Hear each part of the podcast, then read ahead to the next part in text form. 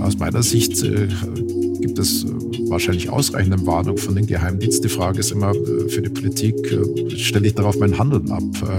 Und ich glaube, was wir auch hier wieder in der Rückschau vernachlässigt haben, ist die Frage der Anfälligkeit von dieser kritischen Infrastruktur, die aber dann natürlich zu der Frage führt, wie schaffen wir es denn eigentlich, ähm, Unterwasserpipelines oder Unterwasserkabel für eine Telekommunikationsinfrastruktur wirksam zu schützen?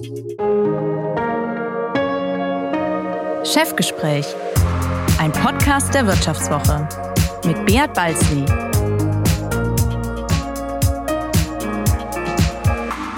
Ja, herzlich willkommen zu einer weiteren Folge des Vivo Podcasts Chefgespräch. Mein Name ist Beat Balzli und ich bin der Chefredakteur der Wirtschaftswoche. Die alte Weltordnung wird von einer neuen Unordnung abgelöst. Kanzler Olaf Scholz nennt es die Zeitenwende. In Europa herrscht Krieg, sorgen hohe Energiepreise für gesellschaftliche Verwerfungen und werden neuerdings von Geheimkommandos gar Pipelines gesprengt. Gleichzeitig steigen die Spannungen zwischen den USA, China und Russland. Das geopolitische Russische Erdbeben verunsichert die Wirtschaft. Das deutsche Exportmodell droht zwischen den Fronten zerrieben zu werden. Lieferketten müssen neu gedacht werden. In diesen Chaostagen können nur noch wenige den Überblick behalten. Womit wir bei meinem heutigen Gast wären. Er ist ein waschechter Bayer, spielt in Berlin am liebsten Schafskopf, ist kein Fan des FC Bayern, sondern von 1860 München, hat eine Schwäche für Afrika, saß in der Geschäftsführung des Bundesverbandes der deutschen Industrie, wähnt die USA in eine eine Identitätskrise und ist überzeugt, dass der 24. Februar 2022 die Außen- und Sicherheitspolitik in ihren Grundfesten erschüttert hat. Stefan Mayer ist seit 2020 Direktor des Deutschen Instituts für internationale Politik und Sicherheit und geschäftsführender Vorsitzender der Stiftung Wissenschaft und Politik SWP in Berlin. Hallo Herr Mayer, schön, dass Sie heute bei mir sind. Hallo Herr Balzli, vielen Dank für die Einladung.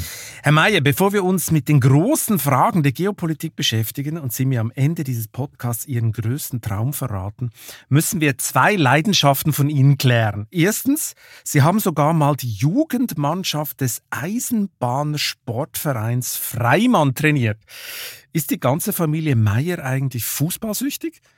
Also zumindest äh, ich und äh, meine beiden Söhne, der eine mehr, der andere weniger. Aber äh, ja, das ist schon relativ stark. Meine Frau kann ich auch ab und zu mal überzeugen, mit ins Stadion zu gehen. Aber, aber meistens bleibt sie weg, lieber weg. Ja. ja. Und 1860 München statt FC Bayern. Ist das so eine Entscheidung fürs Leben, so die Liebe zum Underdog? Ja, ich hatte ja äh, die Entscheidung, äh, kon konnte ich gar nicht selbst treffen, sondern es gibt eine lange Familientradition, ähm, äh, dass wir eben diesem Verein zugehören und unterstützen. Und als ich dazu kam, doch, da waren sie auch schon Underdog. Ähm, sie blieben es dann lange. Ich sage, das ist ein gutes Training für Frustration und Dinge auszuhalten und und äh, wer diesen Verein unterstützt, hält auch so manches andere aus. Der hat ein richtig hartes Rückgrat. Was heißt eigentlich Familientradition? Also wenn Sie Ihrem Vater gesagt hätten, ich will jetzt aber zu FC Bayern, dann hätte es äh, ein kleines, kleines Hallo gegeben oder wie? Ich kann mich tatsächlich an den Moment erinnern, da war ich, glaube ich, so vier oder fünf und habe angefangen, mich für Fußball zu interessieren, als ich mein Vater sagte, ich äh, finde den FC Bayern gut und äh, er ein langes, enttäuschtes Gesicht gemacht hat und gesagt, also das finde er jetzt gar nicht gut, sondern sein Verein sei 1860 und damit war für mich eigentlich die, äh, ja, die Entscheidung getroffen. Okay, Sie wollten also nicht, Sie wollten keine Revolution anzetteln in der Familie. Nein. Nein. Sie haben ja noch eine zweite Leidenschaft, zumindest muss ich das aus Ihrem Lebenslauf schließen woher kommt Ihre Faszination für Afrika? Also ich habe meine, äh, meine Dissertation damals äh, in und äh, über Afrika geschrieben, genauer über Simbabwe ähm, und habe mich schon im Studium dafür interessiert, hatte dann eine, eine, große Affinität und die hat sich dann eben auch in meiner Promotion niedergeschlagen. Und warum eigentlich? Waren Sie da oft da unten oder gab es mal ein Schlüsselerlebnis, hey, Afrika ist so spannend, damit will ich mich jetzt beschäftigen? Oder auch so ein bisschen Underdog, Entwicklungsländer, den Schwachen helfen, so wie 1860 gegen München? Nein, das war es weniger. Ah, Nein, ich kann, okay. glaube ich, auf kein Schlüsselerlebnis verweisen. Nein, das kam im Studium, äh, kam das, äh, hat mich äh, damals äh, interessiert. Äh, die ganze Frage Apartheid-Regime. Äh, Südafrika spielte natürlich eine große Rolle. Ähm, und ähm, nein, also Schlüsselerlebnis kann ich ihn leider nicht benennen. Es war eher so, so ein Hineingleiten in diese Thematik, die mich dann aber lange Zeit auch gar nicht losgelassen hat. Okay, gut. Ich dachte, jetzt haben wir in Ihrer Jugend einfach zu viele Tierfilme von Bernhard Schimek geschaut und dann dachten Sie, Afrika ist ein gutes Thema. Okay, Daktari war, Daktari war damals. Daktari äh, war auch Serie. weit vorne, das ist richtig, das ist richtig. Gut, aber das war offensichtlich auch kein Schlüsselerlebnis. Ja, bleiben wir gleich bei Afrika. Sind Sie eigentlich heute noch in dem Thema unterwegs und heute noch vielleicht auch in diesen Ländern unterwegs?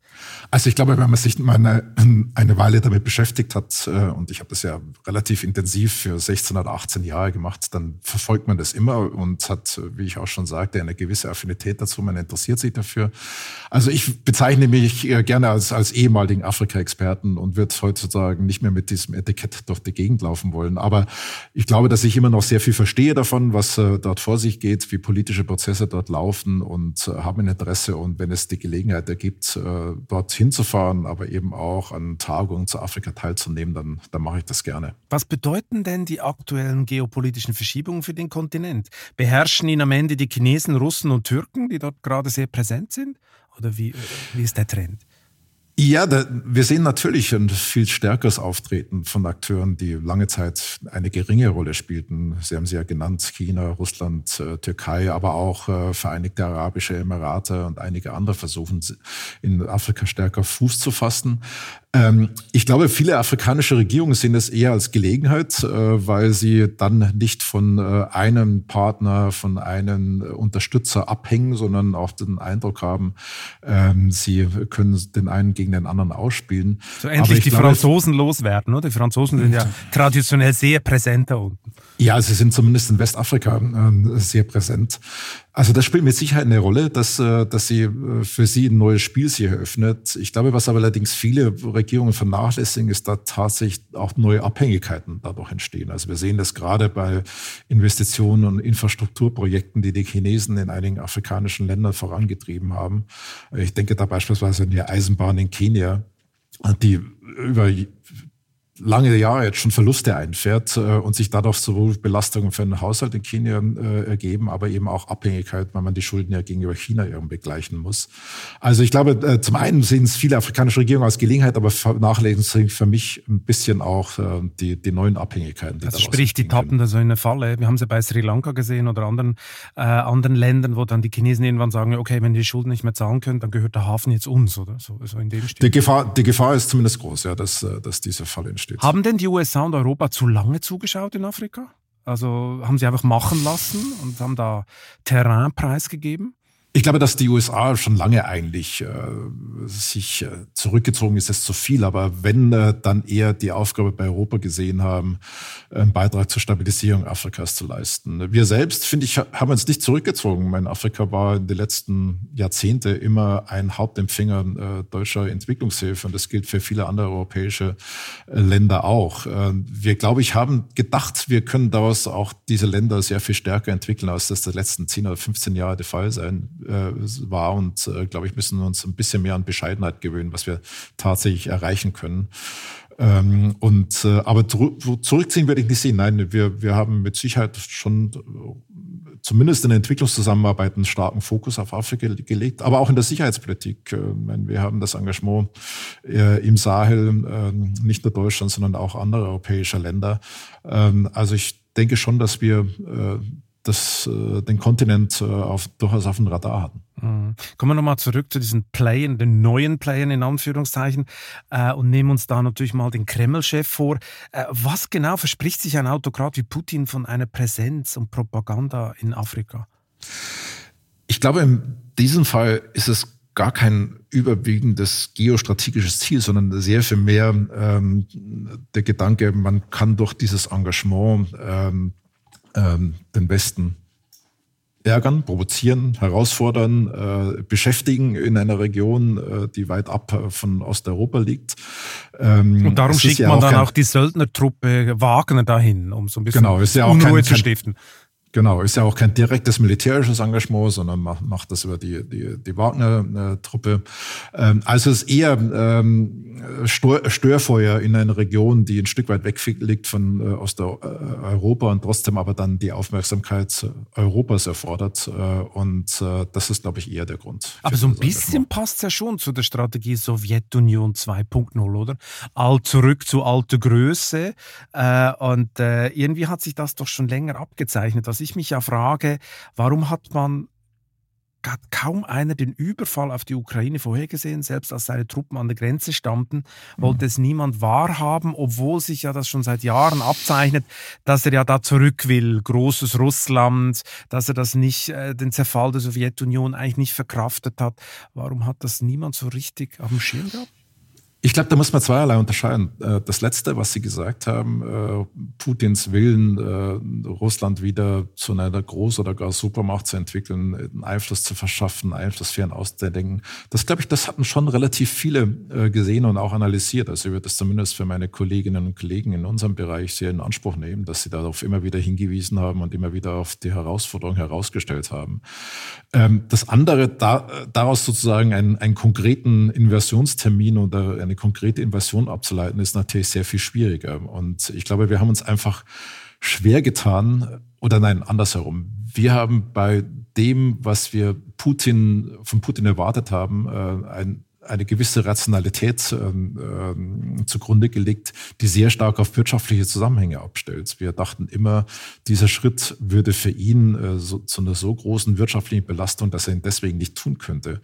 Äh, und das Risiko sei auch sehr hoch. Ähm, und wir haben dabei übersehen, dass er tatsächlich einer anderen Rationalität folgt, dass er, äh, glaube ich, sehr stark eben auch diesen Willen der Erneuerung imperialer Größe äh, äh, mit sich trägt. Äh, und äh, das, glaube ich, war für uns schwer das nachzuvollziehen und zu verstehen, dass er tatsächlich das Risiko eingeht, die Ukraine dann militärisch anzugreifen. Das hat ja äh, eine fatale Abhängigkeit zur Folge, oder? Also diese, diese, dieses Klumpenrisiko, äh, russisches Gas, bis zu 55 Prozent des Gases kam bis vor kurzem äh, aus Russland. Das wurde auch nie problematisiert, oder? Nach der Annexion der Krim nicht mal, da hat Deutschland sogar noch seine Gasspeicher an die Russen verkauft. Also im Nachhinein fragt man sich, wie kann so viel Naivität Fuß fassen.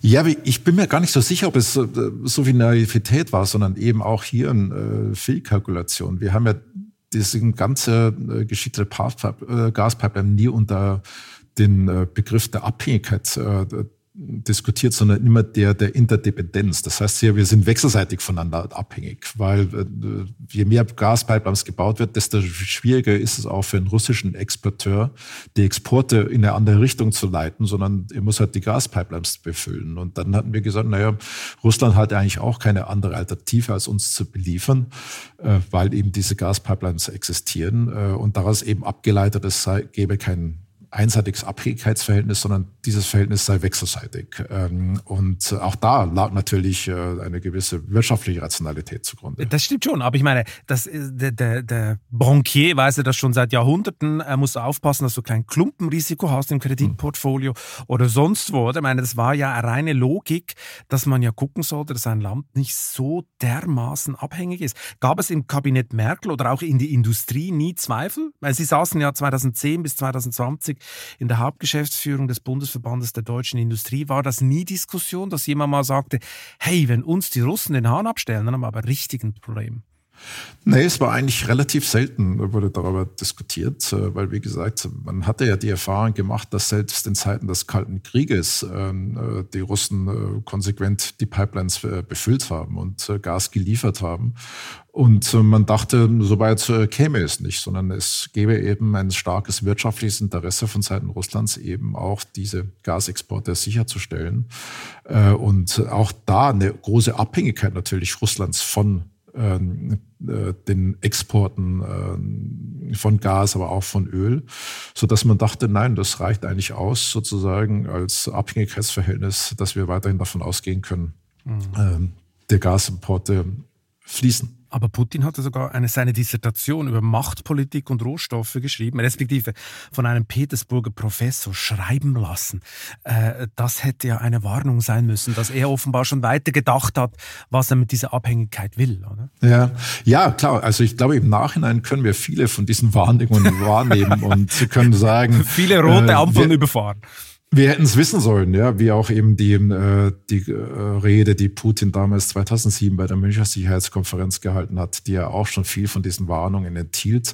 Aber ich glaube, wir haben das immer so eingeschätzt, na, das sind politische Signale, ähm, äh, dass äh, ihm das eine oder andere nicht passt und man äh, kann vielleicht auf der, in der einen oder anderen Richtung auf ihn zugehen, aber letztendlich könnte man ihn immer noch einbinden. Äh, und wie gesagt, klar, wir müssen uns alle vorwerfen, wir haben viele dieser Warnungen übersehen, ähm, aber das ist natürlich leichter die Erkenntnis ähm, äh, in der Rückschau, äh, als wenn man die Warnung überhält. Da weiß man oft vieles besser im Nachhinein. Äh Nach einer kurzen Unterbrechung geht es gleich weiter. Bleiben Sie dran. Wie steht es um den Standort Deutschland? Wie entwickelt sich der Goldpreis? Wie führe ich in meinem Unternehmen KI ein? Ich bin Horst von Butler, Chefredakteur der Wirtschaftswoche und jeden Tag liefern wir Ihnen Analysen, Kommentare, Reportagen und Hintergründe, damit Sie fundierte Entscheidungen treffen können. Sei es für Ihr Geld, Ihre Immobilien, für Ihre Karriere oder für das eigene Unternehmen. Wir begleiten Sie beim nächsten Schritt und wir denken an den nächsten Schritt. Für unsere journalistische Arbeit wurden wir jetzt sogar mit dem European Publishing Award ausgezeichnet als Magazin des Jahres und das wollen wir mit Ihnen feiern. Auf vivo.de slash ausgezeichnet können Sie jetzt drei Monate lang die Vivo zum halben Preis lesen. Also da würde ich ja zuschlagen. Ich freue mich auf Sie. Einer hat immer gewarnt, der Amerikaner, oder? Die Amerikaner haben immer gewarnt. Bereits die erste Pipeline in den 70er Jahren, die scheiterte ja äh, am Veto der Amerikaner. Sie bekämpften dann auch Nord Stream auf alle möglichen Arten. Und jetzt soll der CIA sogar die Bundesregierung vor den Anschlägen gegen Nord Stream äh, gewarnt haben. Manchmal hat man so das Gefühl, nur die Amerikaner haben noch den Überblick. Äh, es sind europäische Geheimdienste, wie etwa der BND, sind die blind, was Russland anbetrifft?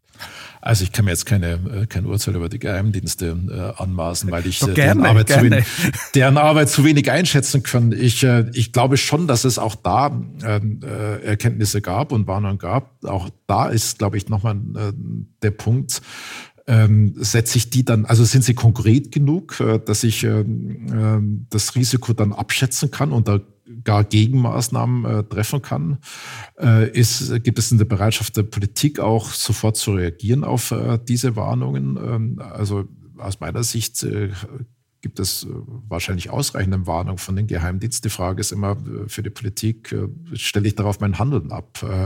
Und ich glaube, was wir auch hier wieder in der Rückschau vernachlässigt haben, ist die Frage der Anfälligkeit von eben dieser kritischen Infrastruktur, die aber dann natürlich zu der Frage führt, wie schaffen wir es denn eigentlich, ähm, Unterwasserpipelines oder Unterwasserkabel äh, für Telekommunikationsinfrastruktur wirksam zu schützen. Ähm, ich meine, derzeit wie machen wir denn das? haben die Deutschen in der Nord- und Ostsee, das haben wir gerade in der neuen Wirtschaftswoche recherchiert, haben zwei U-Boote im Einsatz. Mhm. Zwei sind in der Werft und zwei im Training. Also zwei U-Boote für die Nord- und Ostsee, das ist ein bisschen knapp berechnet, oder? Also das ja, aber es ist natürlich Ausdruck dessen, dass wir äh, ohnehin wenig von diesem äh, Material von U-Booten, aber anderen militärischen Gerät haben. Und, äh, auch eine ja, Folge einer Fehleinschätzung, oder? Jahr, jahrzehntelang eigentlich. Auch eine Folge dessen, dass wir gedacht haben, äh, wir leben in einer Welt, äh, in dem militärische Auseinandersetzungen eine immer geringere Rolle spielen äh, und wir uns leisten können, den Aufwand für militärisches Gerät deutlich zu reduzieren. Kommen wir nochmal zurück zu Nord Stream. was ist Ihre Meinung oder vielleicht Ihr Wissen? Sie haben ja viele Kontakte in Berlin. Trägt dieser Anschlag die Handschrift des Kremls? Ist das eindeutig, wie es jetzt die meisten behaupten? Also ich, ich glaube, von der Motivationslage her klingt es für mich plausibel. Ja, ähm, die Russen sagen ja das Gegenteil. Die Russen sagen, warum sollten wir unsere teure Pipeline, die wir selber bezahlt haben, zum größten Teil zerstören? Das sei ja dumm, oder hat der Kreml-Sprecher gesagt. Ja, aber glaube ich, man kann ja auch auf andere äh, Begründungen blicken. Zum einen äh, hat es natürlich dazu geführt, dass der Gaspreis wieder in die Höhe schnellt, ähm, äh, noch mehr in die Höhe schnellt. Also das heißt, die Belastung auch äh, für die Industrie in Europa, insbesondere Deutschlands, aber auch für die Verbraucher, wird dadurch noch höher. Es sorgt mit Sicherheit auch äh, für, für Unsicherung, auch für Ablenkung unter Umständen. Wir diskutieren jetzt gegenwärtig über den Schutz kritischer Infrastrukturen, vielleicht ein Stück weniger äh, über die Ukraine. Also ich glaube, man kann auch Motive und Gründe dafür finden, ähm, warum äh, Russland das getan haben sollte. Ähm, also Sie und, sind überzeugt, Putin hat es gemacht. Also überzeugt, äh, glaube ich, das wäre zu übertrieben. Aber ich glaube, dass es das viel dafür spricht und in der Abwägung würde ich sagen, spricht sehr viel für Russland. Mhm. Ich meine, das nennt man ja hybride Kriegsführung, oder? Äh, was glauben Sie, wie weit geht Putin in diesem Konflikt noch? Sprengt er am Ende die Odertalsperre oder hackt er sich ins deutsche Stromnetz?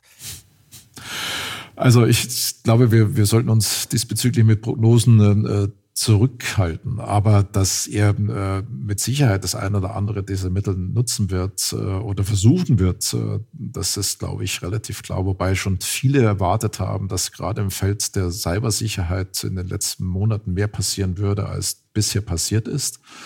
Ähm, ich glaube, dass es immer noch bei ihm äh, eine nüchterne Abwicklung über die, die nächste Eskalationsstufe äh, gibt. Und äh, ein Anschlag jetzt äh, unmittelbar sozusagen auf äh, Talsperren oder Staudämme hätte nochmal einen ganz anderen Charakter ähm, als auf eine Pipeline äh, von der Sie ja auch gesagt haben, äh, die von Russen gebaut wurde, die von Russen betrieben wurde, ähm, die äh, letztendlich auch für Russland ein wichtiger Faktor ist. Äh, also ich glaube, diese nächste Eskalationsstufe, man muss sich sehr zurückhalten oder vorsichtig sein mit Prognosen, aber wäre schon eine Eskalation, wo ich sagen würde, da zögert Putin mit Sicherheit noch, diese zu wählen. Ich meine, er ist ja massiv unter Druck, oder? Der, der Feldzug in der Ukraine hat nicht so funktioniert, wie er sollte. Teilmobilmachung, viele Leute flüchten aus Russland. Wie schätzen Sie eigentlich äh, das Machtgefüge im Kreml ein? Gibt es überhaupt noch, hat er Widersacher? oder hat er keine mehr? Sind die alle liquidiert? Und, oder bei aus einem Krankenhausfenster gefallen oder was ja da alle paar Monate gibt es ja einen, einen ominösen Toten? Ja, also ich da muss ich, glaube ich, sehr stark vertrauen darauf, äh, auf das, was in unserem Haus äh, Leute, die sich mit Russland besser auskennen als ich, äh, sagen. Und da ist schon die Einschätzung, dass ja tatsächlich der Kreis derjenigen, mit denen er sich berät und die Zugänge hat, nochmal sehr viel kleiner geworden ist und es vielleicht nur noch zwei oder drei Personen außer ihm sind, die, mit denen er grundsätzlich Entscheidungen berät. Also der der Faktor der Isolation vom Rest des Systems ist einerseits sehr groß, andererseits scheint er immer noch in der Lage zu sein, äh, das System ausreichend zu steuern und zu kontrollieren, äh, dass eben seine Entscheidungen, die er trifft, dann auch umgesetzt werden. Das ist ein gewisser Widerspruch. Ähm, und äh, es wird interessant zu sein, zu beobachten in den nächsten Wochen und Monaten, ob sich dann das System auch in der Konsequenz von ihm abwendet. Ähm, viele Leute, die ich kenne, sagen, nein, das wird so kaum passieren. Ähm, aber dieser Widerspruch zum einen, dass er das System braucht, um seine Entscheidung umzusetzen, aber sich andererseits ähm, immer mehr in seinen Entscheidungen davon abkoppelt, äh, ist, ist durchaus da. Aber es ist ja eigentlich ein Fiasko, oder? Diese, diese Invasion, weil äh, auch die ganze Welt sieht jetzt, wie marode teilweise die russische Armee ist und wie, wie desorientiert und so richtig weit ist er ja nicht gekommen. Viele Sachen, äh, viele Pläne musste er aufgeben. Also meine, es war eigentlich ein strategischer Superfehler, oder? Man hatte, glaube ich, vorher mehr Angst vor seiner Armee als heute, bis zum gewissen Grad. Ja, mit Sicherheit. Also, meine, er hat ja äh, einige äh, Fehlkalküle in den letzten Monaten angestellt und das, sind ihm unterlaufen. aber, aber auch wir hatten ja, sind davon ausgegangen, in dem Moment, als er in die Ukraine einmarschiert ist, das, äh, sei eine äh, Sache von wenigen Tagen, äh, bis er zumindest Kiew erobert hätte. Und äh, ja, und es würde sich wahrscheinlich um einen Konflikt von wenigen Tagen handeln. Und wir hatten sowohl, glaube ich, ähm, die militärische Leistungskraft Russlands überschätzt, als auch die Widerstandsfähigkeit der Ukraine unterschätzt. Hm. Er wird ja jetzt sicher nicht als Verlierer vom Feld gehen, das kann er sich überhaupt nicht leisten, oder? Also wenn das großrussische Reich dann schon in Donetsk endet, dann, äh, dann hat er ein Glaubwürdigkeitsproblem. Was meinen Sie, wie weit geht er? Zieht er die nukleare Karte? Ist das ein Bluff? Angela Merkel meinte vor wenigen Tagen, man müsse seine Aussagen schon sich ganz genau anschauen. Was glauben Sie? Blöfft er? Ja, man, man, muss, man muss sie sich genau anschauen. Also ich glaube, das Risiko ist nicht auszuschließen, wenn äh, der Ukraine jetzt beispielsweise weitere Geländegewinne äh, gelingen sollten, sie weitere Gebiete zurückerobern sollte, dann würde ich äh, tatsächlich äh, den Einsatz von taktischen Nuklearwaffen äh, nicht ausschließen. Andererseits muss man sehen, dass ein solcher Einsatz, glaube ich, äh, Russland noch sehr viel stärker isolieren würde. Auch diejenigen Länder, die gegenwärtig ähm, äh, zumindest den Rücken stärken oder sie nicht völlig von ihm abwenden, ähm, glaube ich, äh, schon nochmal deren Positionierung beeinflussen würde. Und ja, sowohl, sowohl Türkei als auch China, aus Türkei gibt es ja schon entsprechende Signale, aber auch andere Länder, Indien, äh, sich sehr viel stärker von ihnen abwenden würden und eher äh, international absolut isoliert wäre dann. Mhm. Das wäre ja ein Argument, was Sie sagen, dass man vielleicht die Ukraine nicht weiter hochrüstet, weil dann sind ja Geländegewinne wahrscheinlicher und dann würde ja so ein Einsatz nuklearer Waffen auch wahrscheinlich. Ja, aber das würde ja sozusagen die Akzeptanz auch äh, des Kriegszieles äh, implizieren, äh, ich kann doch den Einsatz militärischer Gewalt äh, Grenzen verschieben, kann äh, russisches Gebiet sozusagen für mich reklamieren.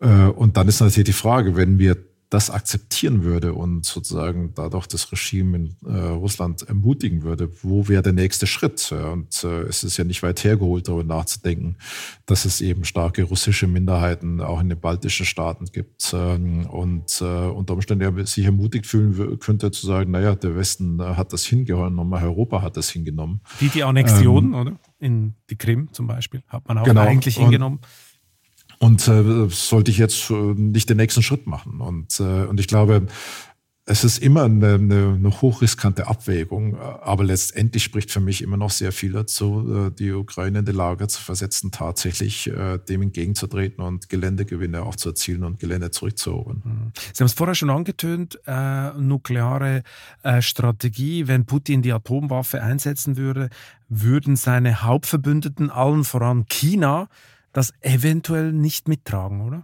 Ja, also ich glaube, äh, das würde zumindest äh, China vor eine sehr schwierige äh, Situation stellen. Und ich denke, das wäre ein, ein, ein Bruch auch von, von Übereinkünften, von Konventionen, äh, wo ich zumindest erwarten würde, dass äh, es starkes chinesisches Signal geben würde, dass äh, sie das nicht akzeptieren könnten und eine starke Warnung an, an, an Russland. Hätte auch einen hohen Preis, glaube ich, für Putin, weil Russland ist ja Teil der Shanghai-Gruppe und seit dem mhm. Überfall auf die Ukraine wirtschaftlich eigentlich völlig abhängig von China und anderen Staaten der Region. Ähm, diese Shanghai-Gruppe finde ich ja irgendwie spannend. Was glauben Sie, reicht das, um die Wirkung der westlichen Sanktionen zu unterlaufen, dieser Club, was aus diesem Club kommt? Nein, das reicht nicht. Äh, ich glaube, selbst äh, China ist ja auch nicht völlig bereit, äh, die Wirkung westlicher Sanktionen zu unterlaufen. Also wir sehen ja bisher keinen systematischen Versuch Chinas, ähm, hier Russland in allen Belangen aus der Patsche zu helfen. Sie nutzen mit Sicherheit opportunistisch die Gelegenheiten, die sich jetzt gegenwärtig ergeben. Aber äh, ich sehe nicht, dass es hier äh, ja, äh, wirklich systematische Politik gibt, äh, die Sanktionen entgegenzuwirken. Und diese Shanghai äh, Cooperation Organization äh, setzt sich zusammen aus Ländern mit, mit sehr unterschiedlichen Interessenlagen. Und äh, ich sehe daran keinen Verbund, der letztendlich äh, den Russland zu den Rücken stärken würde, dass sie sagen, okay, äh, uns sind die Sanktionen, auch die wirtschaftlichen Gegenmaßnahmen äh, des Westens äh, tun uns äh, nicht weh und wir orientieren uns neu in diese Richtung. Aber ist der Club wirklich so harmlos? Ich meine, die, die, äh, die Exporte Richtung China nehmen ja massiv zu von China. Man baut auch eine Pipeline, äh, man liefert viel Energie, kann zwar noch nicht das Geschäft mit Europa kompensieren, aber da ist doch ziemlich Dynamik drin. Ja, aber äh, ich glaube, Dynamik, die sich äh, immer wieder an, an neuen Interessenlagen äh, definiert und nicht in ein Bündnis, so wie wir das gegenwärtig verstehen, innerhalb der NATO oder der Europäischen Union äh, oder auch in einer lockeren Formation, äh, wie G7. Also ich glaube, denen, was ich jetzt genannt habe, da gibt es sowohl eine gemeinsame normative Basis, aber auch eine gemeinsame Interessenlage. Und die sehe ich tatsächlich nicht in den doch sehr, sehr heterogenen äh, Gruppe, die die Shanghai Cooperation Organization definieren. Also ich glaube, da gibt es sehr unterschiedliche Interessenlagen, die immer wieder dazu führen können, dass man das eine oder andere zusammentut, ähm, aber nicht äh, im Sinne einer wirklich festen Bündnisses oder festen Allianz. Ich meine, die Sanktionen gegen den Kreml oder gegen Russland, die sind ja nicht unumstritten, oder? In Deutschland bezeichnen ja manche das sogar als Krieg gegen die eigene Bevölkerung. Was ist eigentlich da Ihr Standpunkt? Was antworten Sie solchen Leuten? Dass es äh, eine notwendige Maßnahme ist, die wir in Kauf nehmen müssen, um äh, langfristig unser äh, politisches, gesellschaftliches, aber auch Wirtschaftsmodell zu schützen. Also es geht hier sehr zugespitzt um eine Systemfrage. Wenn wir Russland sozusagen überlasten, sowohl die Grenzen in Europa zu verschieben, sozusagen die Sicherheitsordnung in Frage zu stellen, als auch uns bereit oder besser gesagt äh, uns dem Druck Russlands in vielen anderen Fragen beugen, dann stellen wir aus unserer Sicht äh, unser gesamtliches, äh, gesamtes Modell in Frage. Und äh, zum Schutz dieses Modells, glaube ich, äh, sind wirtschaftliche Nachteile, die wir auch dort die Sanktionen haben, äh, durchaus in Kauf zu nehmen. So wie wir in den letzten zwei Jahren ja äh, zum Schutz unserer Gesundheit, unseres Gesundheitssystems bereit waren, äh, bei der Bekämpfung von Corona wirtschaftliche Nachteile in Kauf zu nehmen. Aber trotzdem, der Unmut wächst, glaube ich. Ich meine, die Zeitenwende ist ja für die deutsche Industrie jetzt auch Realität geworden. Äh, Sie haben kürzlich mal geschrieben, dass die Politik unternehmerische Freiheiten zusehends einschränken werde. Ist schon allen bewusst in der Industrie, dass Deutschlands Geschäftsmodell sich fundamental ändert? Zumindest wächst das Bewusstsein sehr schnell und, und, und, und sehr rapide. Äh, also äh, aus meinen Gesprächen, die ich auch immer wieder mit, mit Verbandsvertretern und Unternehmensvertretern habe, äh, ist äh, eben zum einen abzuleiten, dass die Unsicherheit sehr groß ist, aber das, was auf uns zukommt. Zum anderen aber eben auch sehr intensiv äh, diskutiert wird, äh, wie man sich neu aufstellen kann, wie man Wertschöpfungsketten widerstandsfähiger machen kann, äh, wo es auch ähm, äh, alte tiefe Märkte gibt, um zu diversifizieren. Also ich glaube, das Nachdenken darüber ist ganz heftig in Gang gekommen und äh, wird auch in den nächsten Monaten, äh, Jahre, glaube ich, auch zu einer Umorientierung in Bezug auf Investitionsentscheidungen und äh, in Bezug auf Marktpräsenz führen. Wie muss ich mir hier einen Alltag vorstellen, Herr Mayer? Ruft alle halbe Stunde den DAX-CEO und sagt, hey, äh, erklär mir mal, was ich machen soll oder äh, wie verschiebt sich jetzt das geopolitisch, wo müssen wir raus, wo müssen wir rein? Also haben Sie so eine, eine schon fast eine Hotline? Nein, nein, nein, nein, äh, das, das ist nicht der Fall. Aber es gibt äh, auffällig viele Einladungen äh, zu Vorträgen und Gesprächen äh, aus Unternehmen und aus Verbänden. Äh, aber so äh, extrem ist es nicht, dass es halbe jede halbe Stunde das Telefon läutet. Geopolitik ist ja der letzte Schrei gerade, oder? Man sieht ja auch in Industriekonzernen, da gibt es jetzt teilweise auch Jobausschreibungen, also man sucht Geopolitiker. Den Job wollen Sie nicht nochmal wechseln, noch vielleicht was gut bezahltes in die Industrie oder so? Nein, ich fühle mich sehr wohl hier in, äh, in, der, in der Stiftung Wissenschaft und Politik. Äh, bin ja auch wieder zurückgekehrt äh, nach einem zehnjährigen Ausflug in die Wirtschaft. Nein, ich fühle mich sehr wohl und es sind zwar schwierige, aber natürlich auch, auch sehr spannende Zeiten zurzeit. Und gerade für ein Institut wie unseres ist da sehr gefordert und ja, und äh, man muss vorsichtig sein, äh, dieser Tage, dass es, äh, dass es Spaß macht, aber es ist eine große Herausforderung, die, ja, die einen fordert und, äh, und, und einen dann auch das Gefühl hat, man tut was Sinnvolles und, äh, und es ist wichtig, was man tut. So mal zurück zum neuen Geschäftsmodell. Damit hadern natürlich ein paar schon, oder? Also zum Beispiel der Hamburger Hafen ist zum Beispiel not amused, dass Wirtschaftsminister Habeck die Beteiligung von Costco an einem Terminal untersagen will. Das wird der Standard, nehme ich an, ne, in Zukunft, dass man solche Beteiligungen äh, aus China immer mehr untersagt oder zumindest unter Vorbehalt stellt. Ja, das hatten, das hatten wir ja schon eine, äh, eine geraume Weile. Ich kann mich erinnern, vor ein paar Jahren hatten wir in Deutschland äh, unser Investitionsschutzgesetze äh, überarbeitet im Folge der Übernahme von KUKA durch ein chinesisches Unternehmen. Und die Diskussion darüber, inwiefern wir diese Unternehmensübernahmen eben Einfluss auf unsere, nicht nur auf Einzelunternehmen, sondern auf äh, unsere Marktwirtschaft generell bedeuten. Äh, die gibt es schon seit einigen Jahren. Ähm, und ich glaube, es ist auch wichtig, darauf, äh, darauf zu blicken, äh, wie groß der Einfluss ähm, Chine Chinas und chinesischer Staatsunternehmen äh, auf unsere Wirtschaft ist. Aber schießt sich Deutschland da nicht ins Knie? Ich meine, bei KUKA, da ging es ja auch um strategische Technologie, Know-how. Jetzt zum Beispiel bei Hamburg geht es um einen Terminal. Das ist jetzt keine Rocket Science. Äh, und Hamburg äh, will natürlich, äh, dass die, die chinesischen Containerschiffe in Zukunft auch dort anlegen und nicht woanders hingehen. Ist das schlau? Solche, also konkret, also einfach konsequent so Beteiligung von chinesischen Unternehmen einfach abzuschneiden? Also wir hatten ja äh, zu Beginn unseres Gesprächs über äh, kritische Infrastruktur gesprochen und natürlich äh, sind Häfen auch kritische Infrastruktur und man muss sich überlegen, welchen Einfluss man sozusagen äh, anderen einräumt auf diese Art von kritischer Infrastruktur. Insofern finde ich die Überlegung durchaus nachvollziehbar zu sagen, naja, äh, wenn selbst wenn es nur eine Beteiligung ist, nur ein kleiner Teil, äh, wie kann daraus resultiert daraus Einfluss auf eben kritische Infrastruktur, äh, den wir so nicht haben wollen. Mhm. Nach einer kurzen Unterbrechung geht es gleich weiter. Bleiben Sie dran. KI wird Ihr Business verändern. Wie können Sie davon profitieren? Tyler Wessing ist eine internationale Wirtschaftskanzlei. Weltweit arbeiten wir mit Technologieführern und Innovationstreibern zusammen.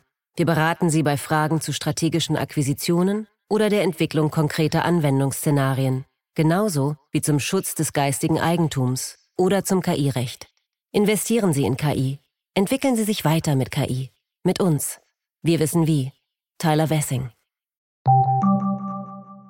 Ich meine, in dieser Überlegung, da spielt ja auch so ein bisschen diese wertegeleitete Außenpolitik von Annalena Baerbock rein. Das ist auch in der Wirtschaft für viele ein rotes Tuch. Da gibt es doch noch einige, die immer noch an Wandel durch Handel glauben. Wir wissen, es hat, ist die Rechnung ist bis jetzt nicht so richtig aufgegangen.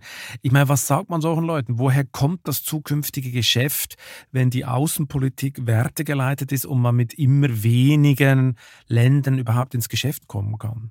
Das ist eine schwierige schwieriger Kurs. Ja, ich glaube, äh, auch da ist es natürlich wichtig, äh, die Balance zu halten. Also wenn wir äh, sagen, die äh, unbedingte Einhaltung von Menschenrechten sei das Kriterium, an dem wir Handel und Investitionen ausrichten, dann hätten wir tatsächlich ein großes Problem.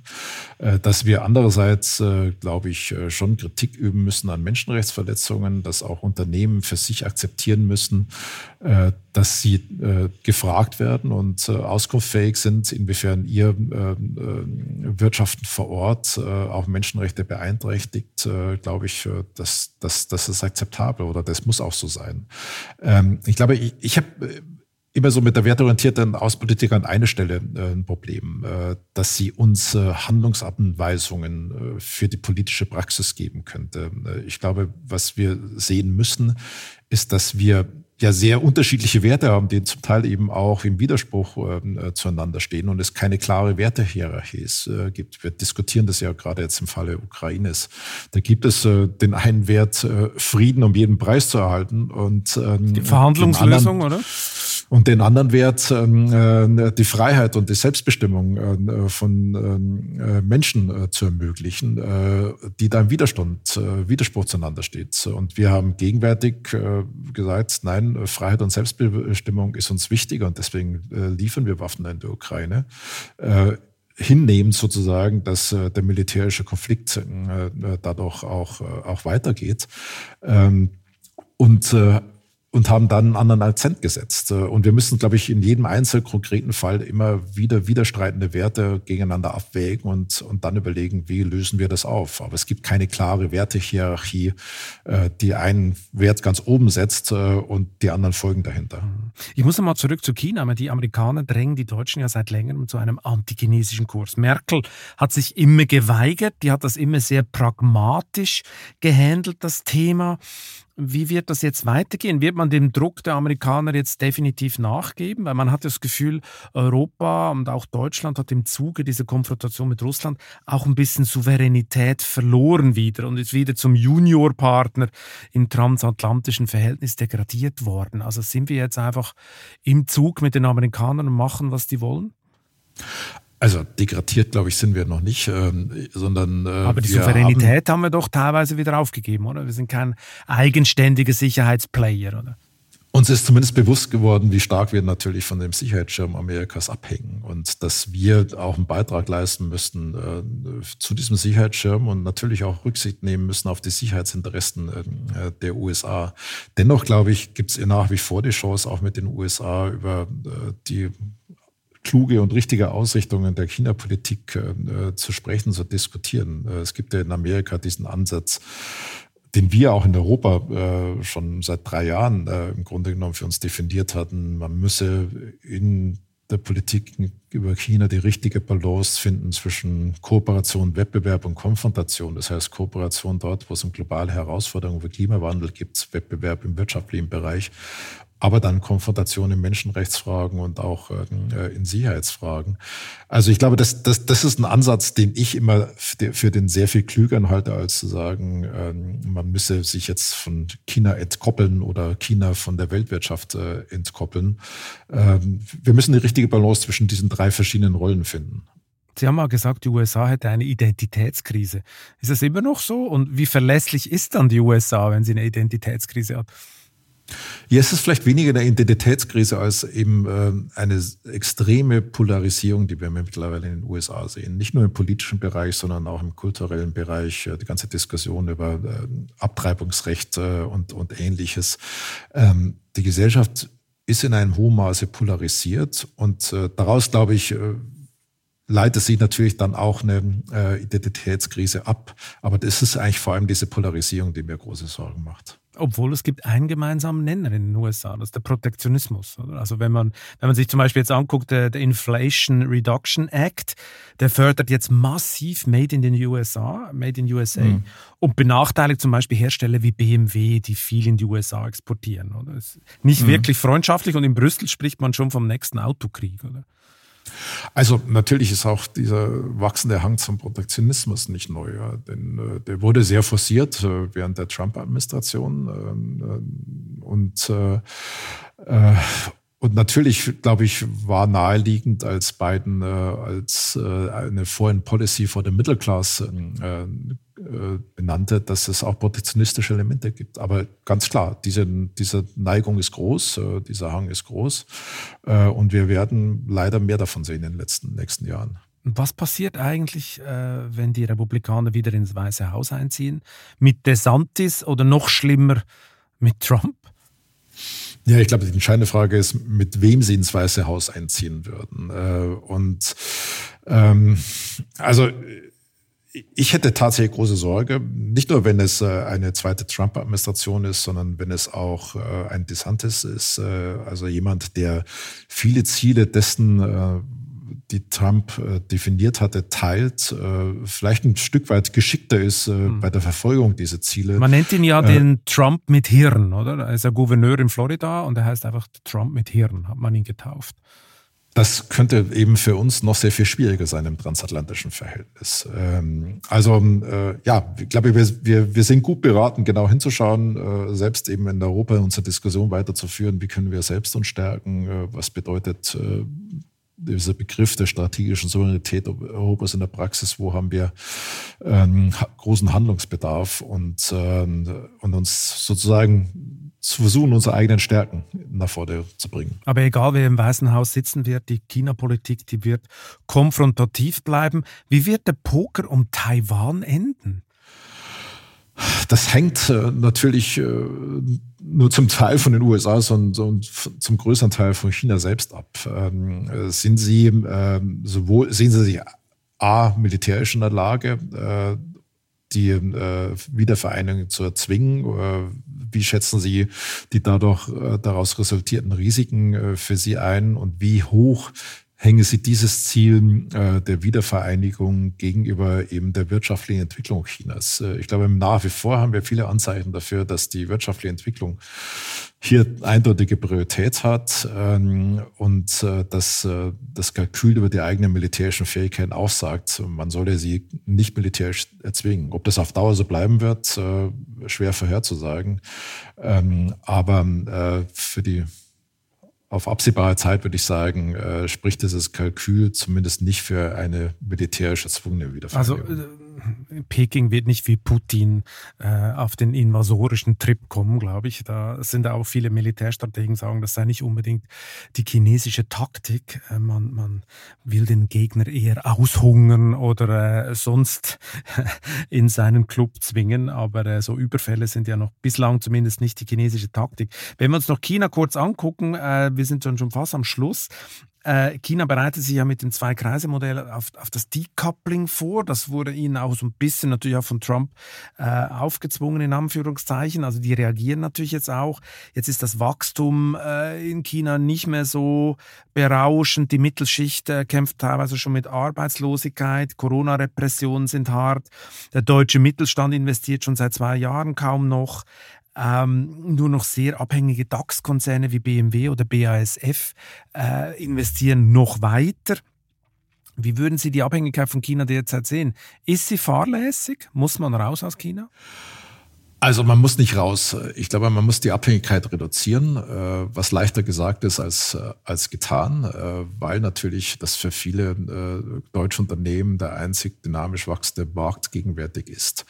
Ähm, aber ich glaube, sie sind gut beraten, nach, nach alternativen Investitionsstandorten, nach alternativen Märkten zu sehen. Es wird keinen Markt geben, der sozusagen China eins zu eins ersetzen wird, können wird in, in, in den nächsten Jahren. Und, aber man muss, glaube ich, äh, versuchen, zumindest ähm, im Trend ähm, den Anteil des chinesischen Marktes an den eigenen Exporten, Umsätzen, äh, Gewinnen zu reduzieren. Und ich habe den Eindruck, äh, dieses Nachdenken hat bei vielen Unternehmen sehr intensiv begonnen. Ja, ich glaube, der ein oder andere Konzern koppelt ja auch das China-Geschäft schon intern ab, in Anführungszeichen, also organisiert das ziemlich autonom mhm. für, den, für den Worst Case. Wir haben jetzt fast eine Stunde nur über Doom-Szenarien gesprochen. Gibt es eigentlich aus Ihrer Sicht auch irgendeine positive Entwicklung auf der Welt? Also ich glaube, was, was, was positiv ist, äh, äh ist die Erfahrung, dass wir äh, durch zwei Jahren äh, Corona auch gelernt hat, dass unsere Gesellschaft durchaus widerstandsfähig ist und, und Stress aushalten kann. Äh, also es ist, äh, wenn man sich äh, zurückblickt auf die Einschränkungen, die wir hinnehmen mussten, ich glaube, die hat sich vor der Pandemie keiner so vorgestellt. Ähm, und die Gesellschaft ist daran nicht zerbrochen. Klar, wir hatten intensive Debatten, wir hatten auch Demonstrationen, aber insgesamt hat es die Gesellschaft gut ausgehalten. Auch die Wirtschaft hat es relativ gut überstanden. Ähm, also insofern ist das etwas, wo ich sage, ja, wir sollten unsere eigene Widerstandsfähigkeit oder Resilienz, wie das Neudeutsch äh, heißt, äh, nicht unterschätzen, sondern wir können auch äh, uns einiges zutrauen. Sie haben also noch nicht preppermäßig einen Bunker im Garten gebaut und ewig haltbare Büchsen Ravioli für den Weltuntergang gehortet? Nein, das habe ich nicht. Gut, okay. Es gibt also noch Hoffnung. Herr Mayer, wir kommen zur ultimativ letzten Frage. Welchen privaten Traum wollen Sie unbedingt noch verwirklichen? Oh, welchen privaten Traum? Das ist, also deutsche äh, Meister mit 1860 München. Ich weiß, wird schwierig, aber äh, vielleicht wird, sonst was? Wird schwierig, ja, aber man sollte sich bei Träumen nicht an den Realitäten ausrichten, sondern soll, soll träumen. Aber Stimmt. ich glaube, wenn, wenn das mein einziger privater Traum wäre, dann, äh, dann wäre das, äh, glaube ich, äh, etwas merkwürdig. Nein, äh, äh, natürlich, dass äh, die Familie äh, so wie sie ist, äh, weiterhin gut zusammenhält, wir, wir gesund bleiben, wir viel reisen können, was einer unserer äh, Hobbys ist äh, und äh, und uns das nach wie vor sozusagen die internationalen Umstände das ermöglichen. Das ist, äh, glaube ich, äh, ein, durchaus eine Hoffnung, die ich habe. Und der Nachwuchs nicht zum FC Bayern überläuft. Ja, da habe ich äh, an einer Stelle äh, tatsächlich äh, bei einem meiner beiden Söhne ist es bereits so. Also insofern. Oh, Sie haben einen Verräter. Sie haben einen Verräter in der Familie. Ja, so weit würde ich nicht gehen. Äh, und er hat eine gewisse Sympathie durchaus auch für 1860. Also, ähm, äh, und ich kann sie auch verstehen. Es ist äh, ein Club, der einen guten Fußball spielt. Und wenn man guten Fußball schätzt, dann okay. gibt es auch gute Gründe dafür. Also man redet noch miteinander in der Familie. Ja, unbedingt. Und wir schauen auch zusammen Fußballspiele an. Also insofern ist das auch. Okay, alles. Also Frieden, alles. Frieden bei Ihnen zu Hause. Herr Mayer, vielen Dank für das interessante Gespräch. Vielen Dank, Herr Walzli. Danke sehr. Und wer jetzt noch wissen will, warum Made in Germany bald Made in Ausland heißt und Osteuropa das neue China für die deutsche Industrie ist, sollte sich die neue Wirtschaftswoche besorgen. Am besten funktioniert das im Abo, das es unter vivo.de-chef-abo besonders günstig gibt. Ich wünsche Ihnen viel Spaß beim Lesen und eine gute Zeit bis zum nächsten Chefgespräch. Kritik, Lob und Anregungen schicken Sie bitte wie immer an balzli.vivo.de. Für eine positive Bewertung dieses Podcasts bin ich Ihnen ewig dankbar. Bleiben Sie gesund.